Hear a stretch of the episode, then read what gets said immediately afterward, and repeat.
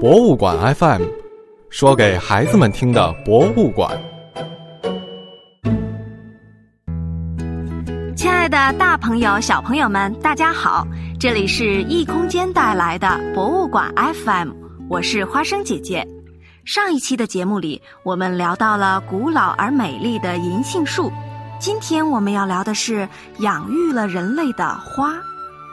千娇百媚的花儿是美的象征，在我们的日常生活里，常常能够见到花朵的曼妙姿态。我们的古人在很早以前就把插花艺术融入了优雅的文人生活。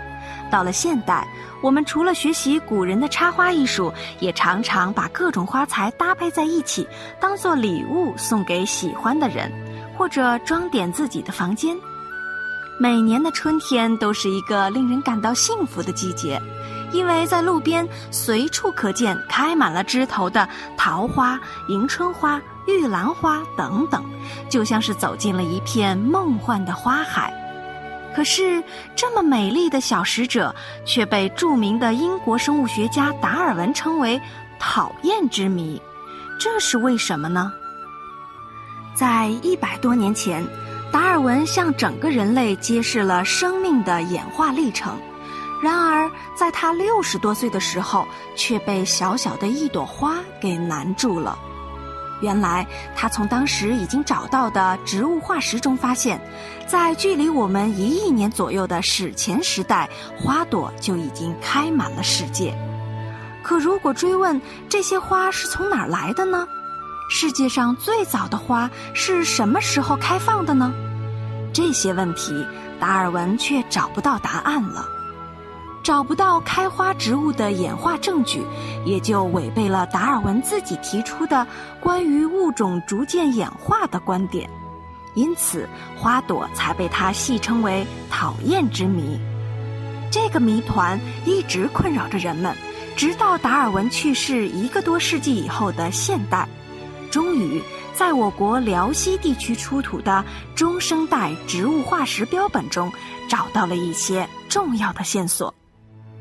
一九九八年十一月，美国科学杂志的一篇封面文章，标题为《追索最早的花：中国东北侏罗纪被子植物古果》，轰动了世界新闻界。许多媒体纷纷以“世界最古老的花开在中国”为题目，报道了这个生物学界的重大进展。小朋友们知道什么是被子植物吗？被子植物就是那些可以开花的植物。你可以这样简单的理解：这些植物的种子都包裹在一层厚厚的果肉里，像是盖着一层厚厚的被子。被子植物是植物界最高级、最繁盛和分布最广的一个植物类群，全世界现在大约有四百个科，将近三十万种。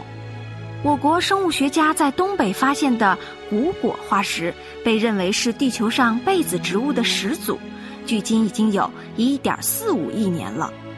当被子植物进入繁盛时期。我们的世界开始变得绚丽多彩、生机盎然，哺乳动物随着被子植物的进化也开始兴盛起来。被子植物中，无论是草本的还是木本的，都为人类提供着大量的生活所需。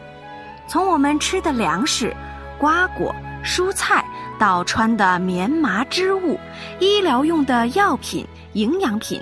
再到居住用的木材以及旅行用的车船等，都是来自于开花的被子植物。因此说，被子植物养育了人类，是人类生存的基础，一点儿也不夸张。美丽的花朵陪伴着我们的生活，从它开放的那天起，就注定了与人类同呼吸共患难的使命。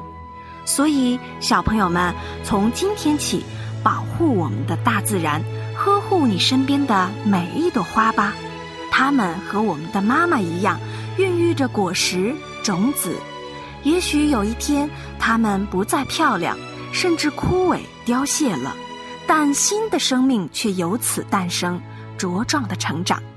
花朵和妈妈们一样，为人类社会延续着源源不断的希望。